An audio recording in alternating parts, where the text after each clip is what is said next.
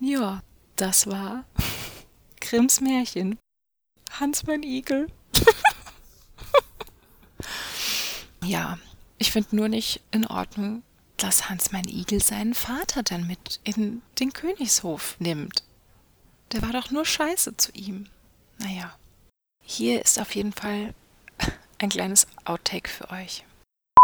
Da, krieg, da, kriegte seine, da kriegte seine Frau ein Kind.